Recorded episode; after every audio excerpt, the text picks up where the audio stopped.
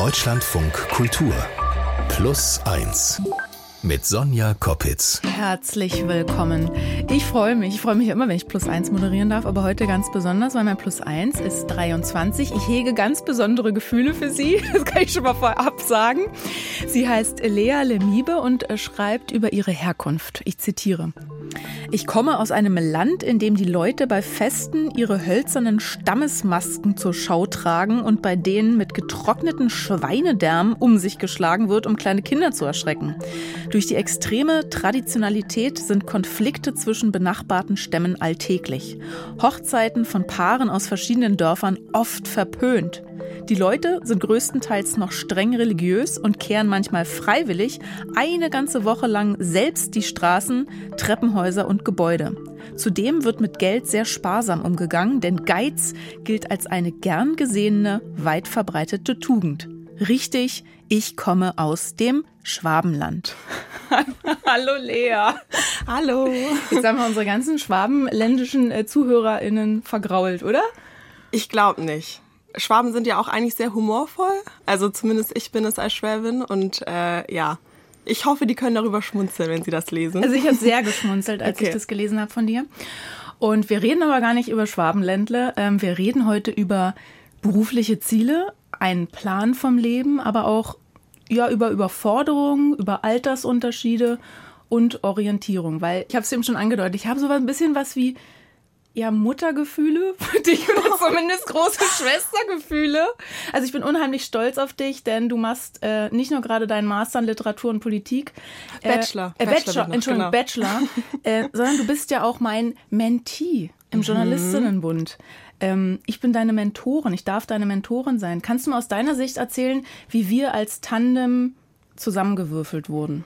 Ja, also ähm, das ist eine Initiative vom Journalistinnenbund und äh, dann gibt es eben einmal die Mentees, zu denen ich auch gehöre und die bewerben sich eben um eine Mentorin. Genau, und es geht einfach darum, so ein bisschen an persönlichen journalistischen Zielen zu arbeiten. Jetzt bei mir persönlich war das eben der Berufseinstieg, weil ich eben noch Studentin bin und dieses Jahr gerne ein bisschen mehr Fuß fassen möchte. Aber es sind auch super erfahrene Journalistinnen schon dabei, die schon lange irgendwie schreiben oder sich gerade beruflich umorientieren wollen oder aus der Mutterzeit kommen und mhm, so weiter und mhm. so fort.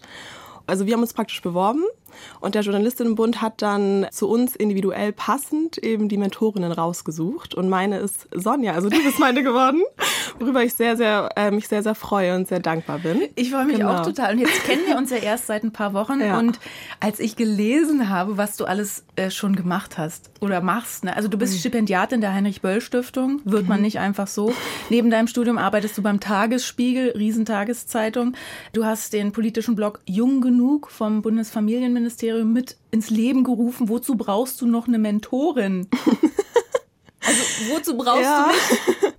äh, ich brauche dich auf jeden Fall. Also ich glaube, für mein Alter so ein Verhältnis klingt es erstmal nach sehr viel und ich will das auch gar nicht kleinreden. Also ich bin sehr dankbar und freue mich auch voll über die ganzen Projekte, die ich bishin schon machen durfte und die Chancen, die mir so journalistisch gegeben wurden. Aber ich muss ja auch betonen, oder vielleicht kein Aber, sagen wir eher und, ich muss dazu betonen, es sind ja aber auch alles eigentlich Werkstudiejobs gewesen. Mhm. Also es war immer irgendwie nebenher und auch eine Teilzeit und also ich würde sagen, es war schon alles dabei, was ich unbedingt mal ausprobieren wollte bisher. Aber so richtig, ich habe noch ganz viele andere journalistische Träume und weiß halt bei ganz vielen Sachen auch noch nicht so richtig, wie ich da rangehen kann oder mhm. wie ich mhm. die wahr werden lassen kann. Deswegen habe ich mir jemand gewünscht wie dich, der eben in den Feldern schon arbeitet und mir da so ein bisschen mehr Einblick auch geben kann. Ja, also ich verstehe das total, weil ich habe mir zu meinem Job-Einstieg, hätte ich mir eigentlich mhm. auch jemanden gewünscht. Ähm der irgendwie mir zur Seite steht, wo ich Fragen loswerden kann. Aber im Gegensatz zu dir hatte ich gar nicht so einen Plan. äh, also du bist ja von selbst und so zielstrebig und organisiert. Mhm. Also was erhoffst du dir von unserer Arbeitsbeziehung? Ähm, ja, es ist so lustig. Von außen hin werde ich immer so strukturiert und zielstrebig beschrieben und ich glaube, das bin ich auch, aber ich fühle mich ganz oft eigentlich lost, vor allem mhm. jetzt gerade so in der Phase, dass mein Bachelor endet und ich mhm. kenne es, also ich kenne eigentlich gar nichts anderes als irgendwie Schülerin oder Studentin zu sein. Das war immer so mein sicherer Wo einem ja viel vorgegeben genau, wird wo man, ne? Genau, man hat ganz viel äußere Struktur und jetzt ist das plötzlich so, auch gerade im journalistischen Feld, ja, jetzt kannst du alles machen, ja. mach einfach mal. Alles oder nichts, ne? Genau, mhm. ja, alles oder nichts. Also ich hätte total Lust, auch einen eigenen Podcast zu starten und so ein bisschen mehr in die Audio- oder auch audiovisuelle Welt zu schauen. Und Aber warum eigentlich Journalismus? Also ich wurde das ja, mal, ich wurde, ja, das ist so schwierig, weil ja. ich wurde das selber auch mal im Vorstellungsgespräch gefragt, da war ich glaube ich so in deinem Alter, mhm. dachte so, mhm so, ne? Ja. Und also deine Familie, ja. deine Mutter zum Beispiel arbeitet in der Pflege, deine Schwester ist Krankenschwester, dann hast du noch zwei Brüder, der eine ist mhm. Lehrer, der andere mhm. arbeitet, glaube ich, als Techniker oder so in einer großen ja, Firma. Mechaniker, Mechaniker Entschuldigung. Genau. Äh, also warum willst du Journalistin werden? Es hat sich irgendwie so ergeben. Also der Frage muss ich auch mal lachen, weil ich noch im Kopf habe, dass ich irgendwann mit 16 auch so war, ich will auf keinen Fall Journalistin werden, ähm, weil mir das immer so ein bisschen zu, also nicht künstlerisch genug war. Ich komme mhm. eigentlich so mehr aus der Kreativschiene. Ich habe immer schon sehr früh angefangen, kreativ zu schreiben und auch zu malen. Und ich wollte eigentlich unbedingt einfach Autorin oder Künstlerin werden. Und das merkt man deinen Texten ja auch an. Also du hast ja, ja schon, du bloggst okay. ja auch. Und äh, Stimmt, ich finde, ja. das liest man da auch raus, diese Kreativität, deinen oh. Witz und so. Ah, danke schön. Das freut mich, dass es ankommt.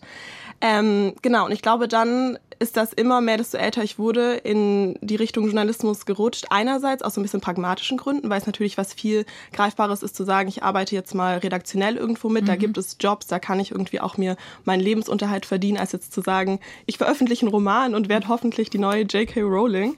ähm, aber ich habe auch gemerkt, also dass genau, dass ich Journalismus auch wirklich liebe, weil es so viele Sachen, die ich gern machen würde und auch dieses Kreative, was ich immer dachte, was so ein bisschen verloren geht, das stimmt ja eigentlich gar nicht. Also es vereint irgendwie ganz viele Sachen und das finde ich so schön.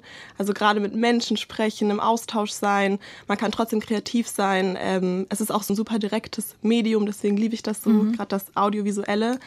Ich liebe das auch, dass man einfach ein Produkt kreiert, wie jetzt diesen Podcast oder eine Radiosendung, und dann hören sich das Menschen an. Also mhm. es hat irgendwie nochmal einen Nutzen oder es hat so einen Mehrwert, als wie wenn ich jetzt alleine in meinem Kämmerchen sitze und Texte schreibe, die ich dann eventuell nicht veröffentliche. Also ich mag, dass man irgendwie ein Medium hat, das Menschen auch erreicht. Das ist so das Größte, warum ich irgendwie so dafür brenne. Und ja. das, das eint uns, weil mich berührt immer, wenn man mit seiner Arbeit Menschen berühren kann. Ja. Und dann ja. ist es ja so, so eine wechselseitige, ja, so, so ein Nutznießertum von beiden Seiten irgendwie im besten genau. Falle. Ne? Ja.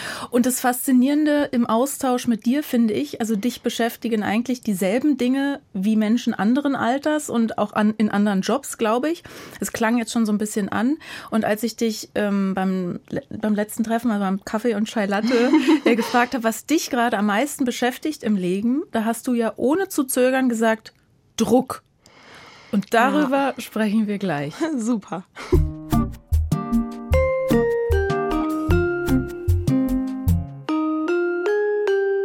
Mein Plus eins heute hier in Deutschlandfunk Kultur ist meine Mentee. Ich sag, ich muss es immer stolz sagen. Nachwuchsjournalistin Lea Lermiebe. Und du bist gerade mitten im Bachelor. In drei Monaten könntest du fertig sein, oder? Ja, ja, also ich bin genau mitten in der Bachelorarbeit. Ja, okay. Das ist praktisch so meine ja. letzte Etappe. Mhm, mh. Und, und, dann, dann ja. und dann geht's ja irgendwann ins Berufsleben. Ja, sollte es.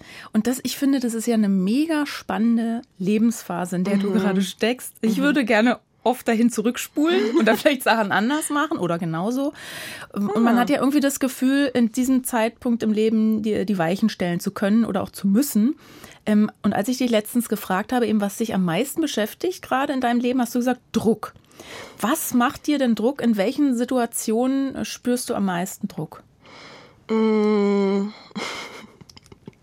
Wahrscheinlich bei Sachen, wo Dinge konkret entschieden werden. Also ich, Entscheidung ist so ein großes Thema bei mir. Mhm. Nicht, wenn ich mich selber entscheiden muss, das nimmt irgendwie weniger Druck, aber wenn ich weiß, okay, ich kann jetzt nichts mehr tun und andere Leute entscheiden jetzt gerade über irgendeine Möglichkeit, die ich haben könnte oder nicht. Mhm. Also um das zu konkretisieren, es war jetzt sehr wischiwaschi. Also so. wenn du fremdbestimmt bist eigentlich. Genau, um das zu konkretisieren, also gerade bei so Bewerbungsprozessen oder so, wenn ich einen Job unbedingt möchte und dann weiß ich, ähm, ich kann nur so viel geben oder so viel machen und dann mhm. passt es oder nicht, aber die andere Seite entscheidet ja auch irgendwie, ob einem die Chance gegeben wird. Es würde mir jetzt gerade konkret dazu einfallen.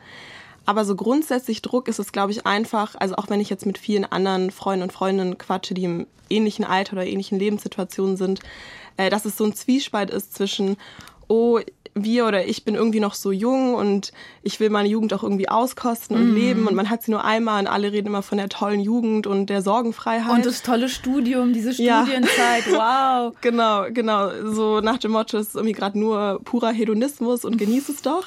Und andererseits ist es dann auch wieder so, ja, du bist so jung und irgendwie geht es darum, jetzt aber auch dir mal was aufzubauen mm. und gerade in Punkten Karriere oder so, wenn man eben auch noch weiblich ähm, ist und da andere Faktoren Faktoren mitdenken muss, dann denke ich auch wieder so, ja, 23 ist vielleicht gar nicht mehr so jung, in Anführungszeichen. Vielleicht sollte ich jetzt irgendwie doch schon eher arbeiten oder irgendwas, ja, haben in die Richtung. Also es ist immer so dieses Wanken zwischen, das Leben ist jetzt so ernst nach dem Studium und ja, aber lebst doch mal noch ein bisschen mhm. und da so die Balance zu finden, finde ich. Und wie, wie, wie, oder wo findest du die Balance? Was, was tust du? Weil da klingen ja auch so mit diese Zukunftsängste, die aber mhm. auch, glaube ich, ja nicht nur Menschen in deinem Alter haben. Also ich denke zum Beispiel auch ganz oft über die Rente Klar. nach, die ich nicht mehr bekommen mhm. werde und so. Ja. Ähm, bin aber trotzdem irgendwie vielleicht schon gelassener aufgrund von beruflichen Umbrüchen, die ich ja schon mal durchlebt habe oder so und denkst, es geht mhm. schon irgendwie weiter, aber diese Erfahrung hast du ja noch gar nicht gemacht. Also was, mhm. wo, wie schaffst du die Balance zu sagen, okay, ich bin jetzt so jung, ich will aber auch feiern, ich will jetzt nicht nur an meine blöde Bachelorarbeit denken? Ähm, kommt ganz drauf an. Ich glaube, ich bin einfach eine Person, ich arbeite total gerne. Also ich schreibe auch gerne meine Bachelorarbeit und ich habe auch während des Studiums oder auch schon als Teenager immer nebenher gearbeitet. Also irgendwie kenne ich das auch gar nicht anders und brauche auch diese Struktur so von außen. Aber gleichzeitig habe ich dann auch natürlich das Bedürfnis abzuschalten und nicht nur zu arbeiten oder mir Druck zu machen über irgendwelche Noten oder so. Und da hilft mir vor allem der Austausch zu anderen. Wenn ich meine Freundinnen und Freundinnen sehe, dann ist es irgendwie immer so ein direkter Effekt, dass es mir einfach besser geht und auch über Sachen sprechen. Ich mache ganz viel Sport, ich liebe Sport, ich bin total gerne ja, in Bewegung und unterwegs. Ich meditiere auch total gerne, das hilft mir extrem viel. Ich war früher immer skeptisch und alle, die das gerade hören und sich denken, ach, Meditation, das hilft wirklich. Ich mhm. liebe Meditieren mittlerweile. Gut essen, genug schlafen, ich glaube so Basics. Ja, aber, du nennst es Basics, aber ich mhm. finde auch das wieder erstaunlich bei dir, dass du das jetzt schon erkannt hast für dich, weil alles, was du beschrieben hast, ist ja auch Selbstfürsorge, ist ja auch so ein großes ja. Wort, eine Self-Care und mhm. ich muss, ich habe das erst ganz spät gelernt. Ich hab, bin nämlich ins Berufsleben rein, habe gearbeitet, gearbeitet, gearbeitet mhm. und dann mhm. festgestellt, ach so, das geht ja gar nicht. Man kann ja gar nicht nur arbeiten im Leben. Man muss ja auch mal eine Pause machen. Mhm. Man muss ja auch mal leben. Genau. Und dass du das jetzt schon weißt und für dich als wichtig erkannt hast, ist das schon mal, das ist doch schon mega auf der Habenseite. Ja, Schon. Aber ich hatte auch eine Phase, also gerade während der Pandemie, da war es auch fast nur Arbeiten oder nur auf äh, Uni und Werkstudijob fokussiert sein. Ich glaube, das hat mir das auch nochmal so auf die harte Weise natürlich gelernt, so nach dem Motto, mhm. es geht dir besser, wenn du einfach Ausgleiche hast. Und die brauchst du auch so. Und was du ja auch gut hingekriegt hast, ich weiß ja, äh, dass du zum mhm. Beispiel gerade momentan gar nicht bei Instagram bist. Also wenn wir ja. über diese böse, böse Social Media sprechen, das ist zum Beispiel was, was mich bis abends ins Bett begleitet. Och, und weil ja. ich denke, ja, man muss sichtbar sein, ich muss da jetzt meine Inhalte teilen. Das hat ja mit dem Job zu tun und so, ne? Und da muss man auch die Balance finden. Mhm. Das ist, kann auch Druck machen, ne? Es geht dann um FollowerInnenzahlen ja. und so. Was macht das mit dir? Oh, ganz viel. Ich könnte stundenlang über dieses Thema sprechen und wahrscheinlich auch eine eigene Podcast-Folge mit dir füllen. Aber ähm, also genau, gerade bin ich zum ersten Mal auf einer sehr langen Instagram-Pause. Also das ist so ein bisschen Fluch und Segen, weil ich liebe Social Media. Mhm. Ich habe dadurch auch so gerade in, im Business, also in der Bubble, so gut connecten können. Ja. Man bekommt viel mit. Ich ja. informiere mich auch super viel politisch über Instagram. Mhm. Und gleichzeitig ist es natürlich aber auch immer dieser Druck, was machen die anderen, was sehen die anderen von mir. Man ähm, vergleicht sich. Genau, du benutzt es ja auch beruflich mhm. vor allem, hast du gemeint. Und das ist halt auch so ein großes Thema, weil ich einfach weiß, also es gibt keinen Weg dran vorbei und ich nutze es auch gerne. Ich muss mir das, oder ich werde es mir auch gerne wieder in Zukunft holen und beruflich nutzen. Aber aktuell war es eben auch so, dass mich das oft mit ins Bett begleitet hat, dass ich dann abends irgendwie auch nicht mehr so gut abschalten konnte oder irgendwie mal das Gefühl hatte, ich muss Leuten jetzt antworten und reagieren und diesen Austausch irgendwie am Leben behalten. Und ich bin ja nicht mal irgendwie Influencerin oder habe jetzt eine riesige Reichweite, die ich bespielen mhm. muss. Aber es hat mich allein schon als Privatperson irgendwie so gestresst, dass ich gemerkt habe, okay, ich muss mal jetzt irgendwie auch eine Zeit ohne und auch wieder schauen, dass ich das ohne kann. Und es funktioniert sehr, sehr gut. Und ich glaube, dass, also gerade wenn man das beruflich nutzt, auch bei dir, kannst du auch gleich mal sagen, das würde mich voll interessieren, fände ich das für die Zukunft total heilsam, das irgendwie eben genau beruflich zu nutzen, aber auch immer nur begrenzt. Zum mhm. Beispiel zu sagen, ich habe meine festen Stunden und Zeiten, da poste ich und dann ist die App ich habe zum Beispiel so eine Sperre eingebaut. Ah, ich habe okay. da, so, hab da so Arbeitszeiten in dieser App und dann schaltet mhm. die sich ab. Dann kann ich nicht darauf zugreifen, müsste dann halt nochmal klicken, ja. ja, jetzt doch oder ah, so. Okay, ne? ja, ja. Und das ist dann bei mir schon so eine Sperre, Mhm. Aber auch das muss ich machen, weil sonst. Aber funktioniert das? Also ja, mal mehr, mal weniger. ja, gut. Okay. Ein anderes Thema, ja. was, weil wir jetzt dich schon als sehr zielstrebige Person kennengelernt mhm. haben, glaube ich, an dieser Stelle und sehr reflektiert. Aber mhm. trotzdem gibt es ja Situationen, da, lässt man sich viel zu leicht verunsichern. Und ich glaube, das mhm. geht auch nicht nur dir, sondern auch vielen anderen. Das sind Vorstellungsgespräche. Gleich sprechen wir mit einem systemischen Coach, wie man da in so einem Vorstellungsgespräch die Augenhöhe hinkriegt. Wow.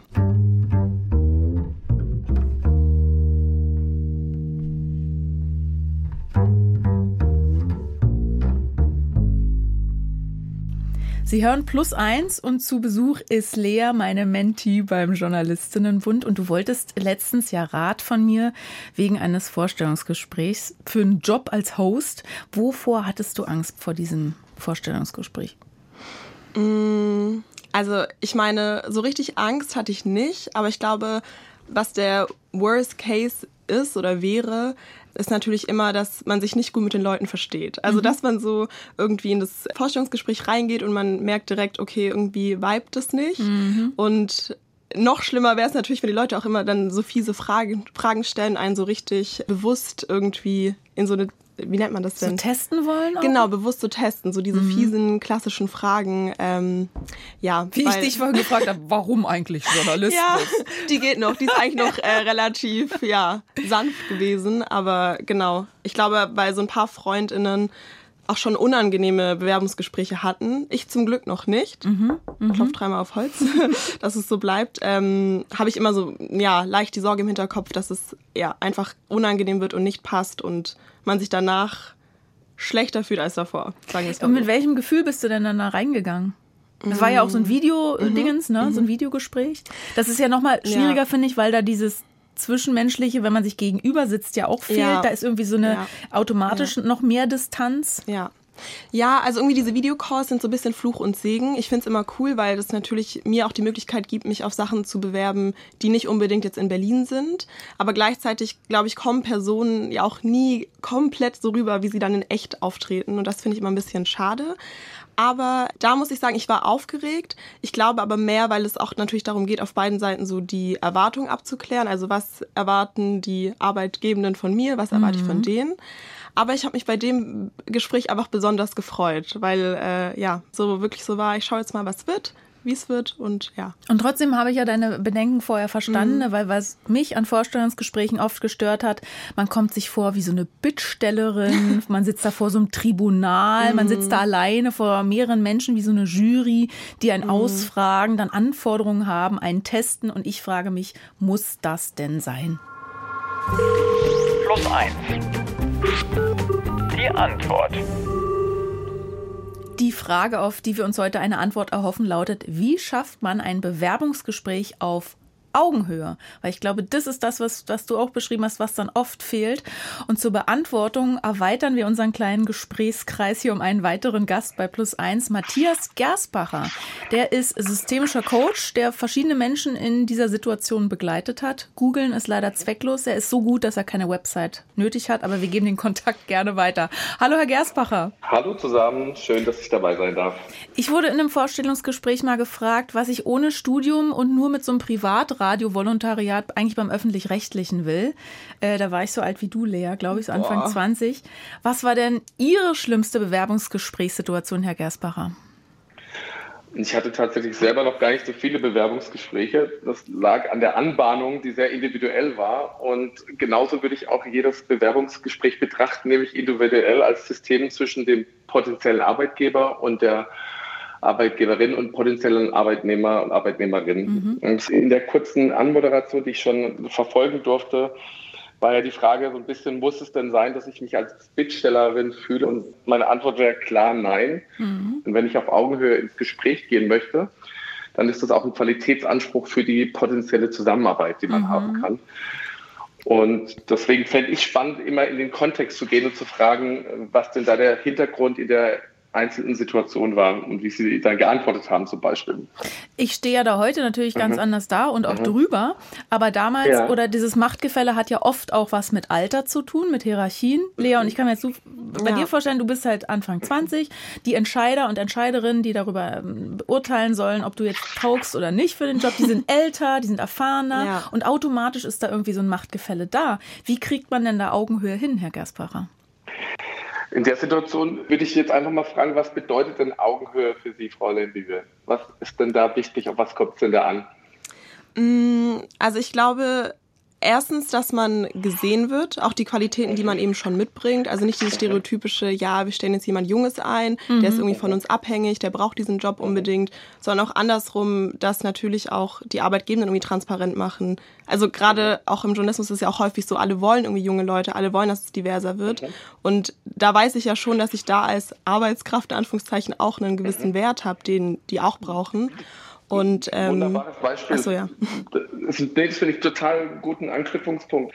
Diesen Wert oder diesen selbst beigemessenen Wert, das Selbstwertgefühl, das in dem Moment ganz wichtig ist, glaube ich, um auf Augenhöhe zu sein.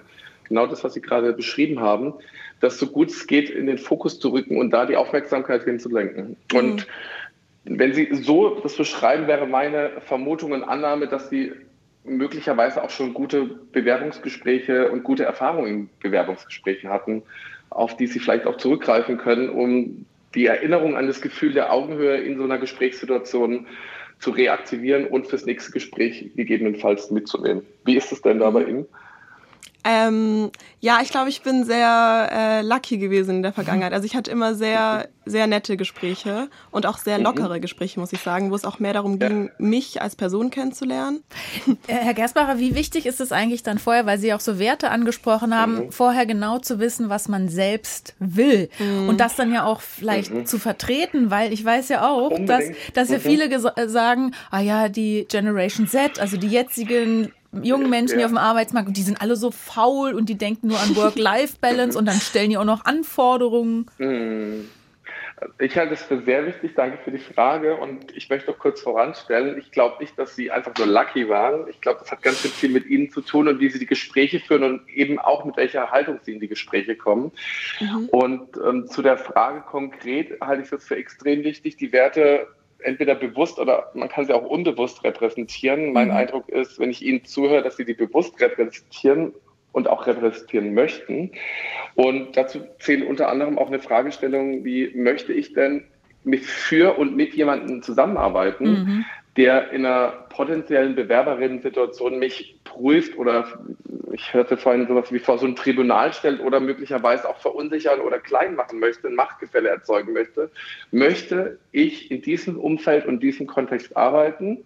Oder möchte ich das eben genau nicht und kann dann die Bewerberinnen-Situation dafür nutzen, um mit der Geisteshaltung reinzugehen, dass sich auch gerade die Arbeitgeberin gegenüber bei mir bewirbt. Und wenn das die, die Situation ist, die hier konstruiert wird, dass ich mich als Bewerberin klein fühle und unsicher und ein Machtgefälle entsteht, dass ich auch eine Entscheidungsgrundlage habe, für die möchte ich nicht arbeiten. Das finde ich eine Haltung, die total befreiend ist, weil es ja auch eine Möglichkeit ist, da reinzufühlen, wie sieht eine potenzielle Zusammenarbeit aus, und zwar für beide Seiten. Und witzigerweise haben wir genau darüber ja auch schon gesprochen. Ne? Ich habe zu dir ja auch gesagt, sei einfach wie du bist und achte darauf, was dir auch entgegenkommt, um dann irgendwie schon rauszufühlen, ist es irgendwie ein cooles Team, will ich da arbeiten, würde ich mich da wohlfühlen, Ja. weil Spaß für dich ja auch total wichtig ist bei der Ja. Arbeit, auch eben in einem kreativen Job. Jetzt ist es aber ja immer nicht immer so, dass man trotzdem jeden Job kriegt, auch wenn man da selbstbewusst und authentisch ins Vorstellungsgespräch geht. Und systemisches Coaching, was Sie hier machen, ist lösungsorientiert. Es geht darum, die eigenen Verhaltenskompetenzen zu stärken. Aber wie geht man am besten mit einem Rückschlag, mit einer Absage um? Es gibt einen ersten Reflex bei Absagen, den beobachte ich auch seit Jahren, dass es sich erstmal wie eine Ablehnung und eine Rückweisung anfühlt. Häufig ist es so, dass im zweiten Blick darauf ganz klar identifiziert werden kann, dass die Stelle möglicherweise tatsächlich unpassend ist, dass es viele gute Gründe dafür gibt. Und dann gibt es auch noch äußere Bedingungen. Das könnten beispielsweise interne Vergaben sein bei öffentlichen Stellen. Und da ist es unter anderem wichtig, äh, das mit zu integrieren, also dass, dass da die Rahmenbedingungen integriert werden, halte ich für wichtig, um dann davon sich ein Stück weit zu distanzieren oder dissoziieren, weil die Ablehnung häufig in dem Gesamtprozess einer Bewerbung ganz schön viel Energie kostet, dass das dann integriert wird und am Ball geblieben wird. Das sagt Matthias Gersbacher. Er ist systemischer Coach und berät Menschen bei beruflichen Herausforderungen, wie zum Beispiel Bewerbungsprozessen. Vielen Dank für das Gespräch. Sehr gerne und vielen Dank für die Einladung. Bis bald. Tschüss. Tschüss. spannend. Ja. Also auch dieses Augenhöhe Das gegen ist einfach nochmal bestärkend. Ne? Also ich habe ja auch zu Ja. dir gesagt, die sind auch, die kochen alle mit Wasser, die sind unter der Kleidung auch alle nackt. Das Ja. muss man sich immer wieder sagen. Ja. Das sind auch nur Menschen. Lea, wie geht's jetzt in deinem aktuellen Bewerbungsprozess weiter? Kannst du das verraten? Ja. Äh, es gibt noch eine letzte Runde, Mhm. also so ein persönliches Kennenlernen und dann, genau, wird final entschieden. Und dann sprechen wir uns wieder. Ja. Spätestens.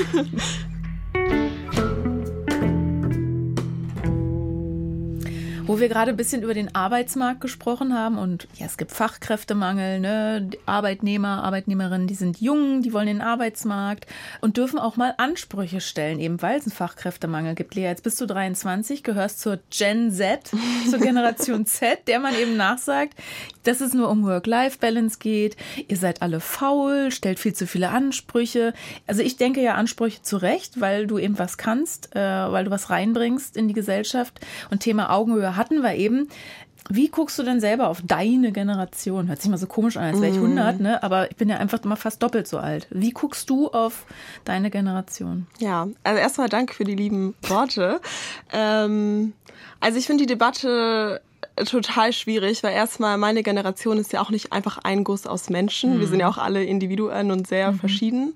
Und ich finde, dass meine Generation so das Thema Arbeit in vielen Kreisen einfach zurückstellt oder auch irgendwie Ansprüche stellt. Okay, ich arbeite, aber unter den und den Bedingungen, damit es mir gut geht oder damit ich lange irgendwie erhalten bleibe. So habe ich das jetzt für mich festgelegt.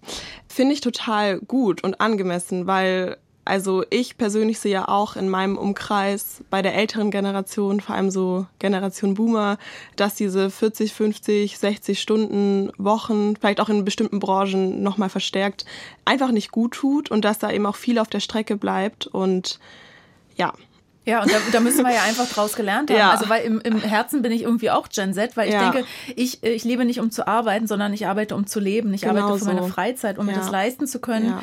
Ähm, und ich habe ja schon erwähnt, dass du bei einem Projekt vom Bundesfamilienministerium lange mitgewirkt hast, bei der Redaktion Jung genug. Ich finde Mhm. Diesen Titel schon so gut. Jung genug sein bedeutet ja, dass es keine Altersgrenze irgendwie für einen politischen Austausch gibt. Man ist nie zu jung, eine Meinung zu haben. Mhm. Und trotzdem werden Jüngere ja oft nicht ernst genommen. In welchen Situationen äh, hast du das schon gespürt? Also super oft politisch. Gerade bei so Bewegungen wie auf jeden Fall klar Fridays for Future, aber auch Black Lives Matter, aber auch allein schon Themen wie Feminismus, dass da so meine Generation an Frauen ganz anders drauf blickt als vielleicht noch zwei, drei Generationen irgendwie vor uns. Ähm, und dass da immer gesagt wird, ja, komm erst mal in mein Alter, dann wirst du das auch so sehen. Oder du hast ja noch gar nicht genug erlebt, um mir jetzt irgendwie, die ich die Ältere bin, äh, was sagen zu dürfen. Und ich finde das halt also total nervig. Es hat ja auch ein Wort Adultismus so, wenn man jüngere Leute einfach klein hält aufgrund ihres Alters und ihnen so bestimmte Eigenschaften wie Intelligenz oder ja andere Fähigkeiten abschreibt. Ähm, und ich finde das einfach super schade, weil ich davon überzeugt bin, dass man ja, in- egal in welchem Alter von Personen lernen kann. Also ich würde niemals sagen, die ältere Generation hat irgendwie alles falsch gemacht und äh, ist total schlecht und davon lerne ich nichts. Aber ich finde das halt ganz schwierig, wenn Leute ja einfach aufgrund des Alters so ignorant sind. Und meine Generation, also gerade die Gen Z, ist ja auch die Generation an Menschen, die noch viele Jahrzehnte hoffentlich auf dieser Erde leben darf. Und das finde ich halt dann falsch, uns nicht auf Augenhöhe auch damit einzubeziehen in die Prozesse und Ja, die ich, Dialoge. ich verstehe es halt auch nicht, dass oft wird ja das Trennende betont, ne? Das sind da die Alten, die Boomer, hier ist äh, Gen Z, das sind die Jungen. Äh, wir sitzen ja aber alle auf demselben Planeten, wir Ja. leben alle in einer Ja. Gesellschaft. Ähm, was meinst du, wie kommen wir da mehr in den Dialog? Mhm. Also wir, wir im Kleinen, wir sind in so einem kleinen Ja. Mini-Tandem, aber das kann ja auch in einer Gesellschaft muss das ja funktionieren. Jung, alt müssen alle zusammenarbeiten. Ja, also ich glaube, da hilft das immer zu betonen, diese Trennung ist ja auch eine total künstliche. Eigentlich sagt ja niemand, mit 30 wachst du auf und dann tickst du plötzlich so und kannst nur noch die und die Dinge machen. Ja, aber man vergisst, wie es in der Jugend war, weil man ein schlechtes Gedächtnis. Ja, stimmt. Ich glaube, viele Sachen vergisst man auch wieder Ja. Mhm. oder verdrängt man vielleicht auch. Ähm, aber ich glaube einfach, also wirklich aktiv diesen Austausch zu suchen, als ältere Person, auch als jüngere Person mit Älteren. Also gerade weil die Gesellschaft immer so künstlich getrennt wird, ist es vielleicht ein bisschen mühsamer aktuell noch. Aber so Plattformen, Angebote oder auch einfach Orte im echten Leben sind ja da, wo man allein schon in der Familie einfach mal mit seinen Tanten oder seinen Großeltern sich austauschen kann. Ja, war das konkret genug? Ja, also ich, ich weiß hab, gar nicht. Ich glaube, ich habe da für mich so einen Trick mhm. irgendwie gefunden, glaube ich, weil ich auch damit oft hadere, mhm. ähm, ernst genommen zu werden oder was du auch beschrieben hast, als Frau, wenn man ja. noch jünger ist, als ja. bla bla bla. Also das ganze Fass aufzumachen. Ich denke, was helfen würde, wenn man alle anderen Menschen so ernst nehmen würde wie sich selbst. Und wenn ja, das alle machen das würden, wenn das alle machen würden, ja. dann hätten wir es auch geschafft. Ja, also das wäre natürlich die Lösung für alle, fast alle gesellschaftliche Probleme. Einfach sich wieder mehr zuhören und sich ernster nehmen. Ja. Wir kriegen das hin, Lea. Ich wollte gerade sagen. Wir machen das. In, in vielen Kreisen funktioniert es auch schon ganz gut, in manchen vielleicht noch nicht so. Aber ich glaube, die meisten Leute sind auch total offen dafür. Nur sie haben halt den Zugang nicht. Also, wenn ich mir jetzt vorstellen würde, ich bin 65 ja okay, vielleicht 55 und irgendwie äh, die, den ganzen Tag unter Leuten in meinem Alter, natürlich fände ich es dann vielleicht schwierig irgendwie zu wissen, was geht eigentlich gerade bei 15- bis 20-Jährigen ab. Aber also ich habe in der Erfahrung gemacht, auch mit jung genug, wenn man dann ältere Leute anfragt oder mal mit einbezieht, dann freuen die sich auch immer. Dann wollen die auch reden und irgendwie sich austauschen. Und ich glaube, deswegen meinte ich auch so dieses aktive, einfach mal auf andere zugehen und so den Austausch oder irgendwie suchen. Und da will. schließt sich nämlich der ja. Kreis zu unserem Gespräch vom Anfang und deswegen glaube ich, dass du im Journalismus genau richtig aufgehoben bist. naja, weil du die Neugier ja. hast und die Offenheit, auf andere Menschen zuzugehen. Dankeschön.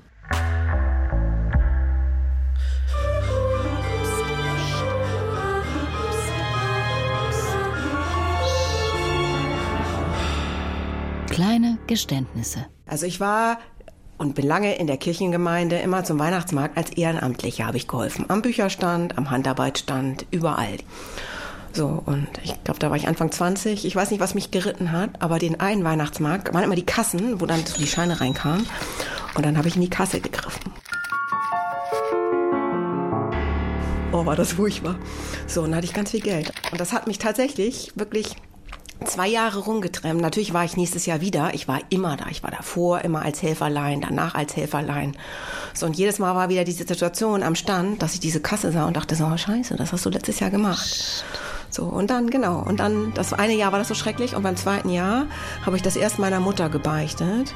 Und sie gesagt, okay, das muss jetzt raus. Und dann habe ich das dem Pastor gesagt. So, und es war auch so ein komisches Intro, weil ich ihm gesagt habe, so, ob ich, ob ich ihn mal kurz sprechen kann. So, und äh, ja, und dann musste ich natürlich die Geschichte einleiten und dann hat er mich angeguckt und er kannte mich schon seit Ewigkeiten, also von der Konfirmation, der, der kannte mich viele Jahre. Es war kurz Schweigen und dann hat er eigentlich mehr geschmunzelt. So, dann hat er gelacht und dann war, war auch Haken dran. Dann habe ich mich, ja, dann war das, dann war das raus, dann war das weggezogen. Und dann habe ich meinen Obolus zurück in die Kasse getan zum Weihnachtsmarkt und dann war das alles wieder gut. Und dann hatte mich die Geschichte verlassen.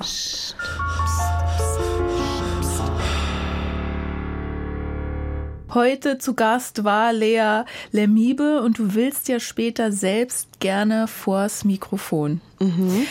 So eine Sendung oder so einen Podcast moderieren, also mich quasi später mal ersetzen. Wie war es denn heute für dich? Was nimmst du mit?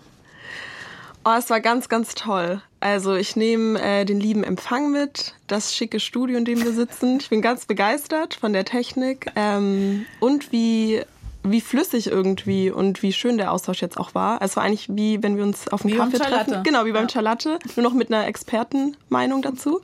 Ja, und es hat sehr, sehr Spaß gemacht. Das hat jetzt nochmal meinen Traum vor das Mikro oder vor die Kamera selbst zu kommen auf jeden Fall bestärkt. Also vielen, vielen Dank. Und wenn jetzt jemand zugehört hat, der sagt, ey Lea, fang bei mir an, dann melden Sie sich bitte gerne bei uns, oder? Gerne, sehr, sehr gerne. Gut. Vielen Dank, dass du mein Plus eins warst. Ja, danke dir. Tschüss. Tschüss. Noch mehr Plus eins finden Sie in unserem Podcast-Feed. In unserer anderen aktuellen Folge diese Woche lernen Sie nämlich die Schriftstellerin und Lyrikerin Volja Hapejewa kennen. Sie kommt aus Minsk in Belarus, lebt aber im Ausland und musste im Frühsommer 2020 plötzlich feststellen, ich kann nicht mehr zurück. Und ich, ich erinnere mich daran, dass ich auch ein Foto von meiner Wohnung gemacht habe, mit einfach das Gefühl, dass ich weiß nicht, im Moment, also ich hatte eine kleine Gedanke, dass vielleicht äh, komme ich nie wieder. Ich weiß nicht warum. Und dann habe ich das Foto gemacht, einfach das zu haben. Die ganze Geschichte plötzlich im Exil finden Sie in unserem Podcast-Feed in der ARD Audiothek oder auch auf Spotify oder der Podcast-App Ihres Vertrauens. Und wenn Sie schon mal da sind, abonnieren Sie uns gerne, damit Sie keine Folge mehr verpassen. Ich bin Sonja Koppitz und kommende Woche ist dann Gesa Ufer für Sie da. Liebe Grüße.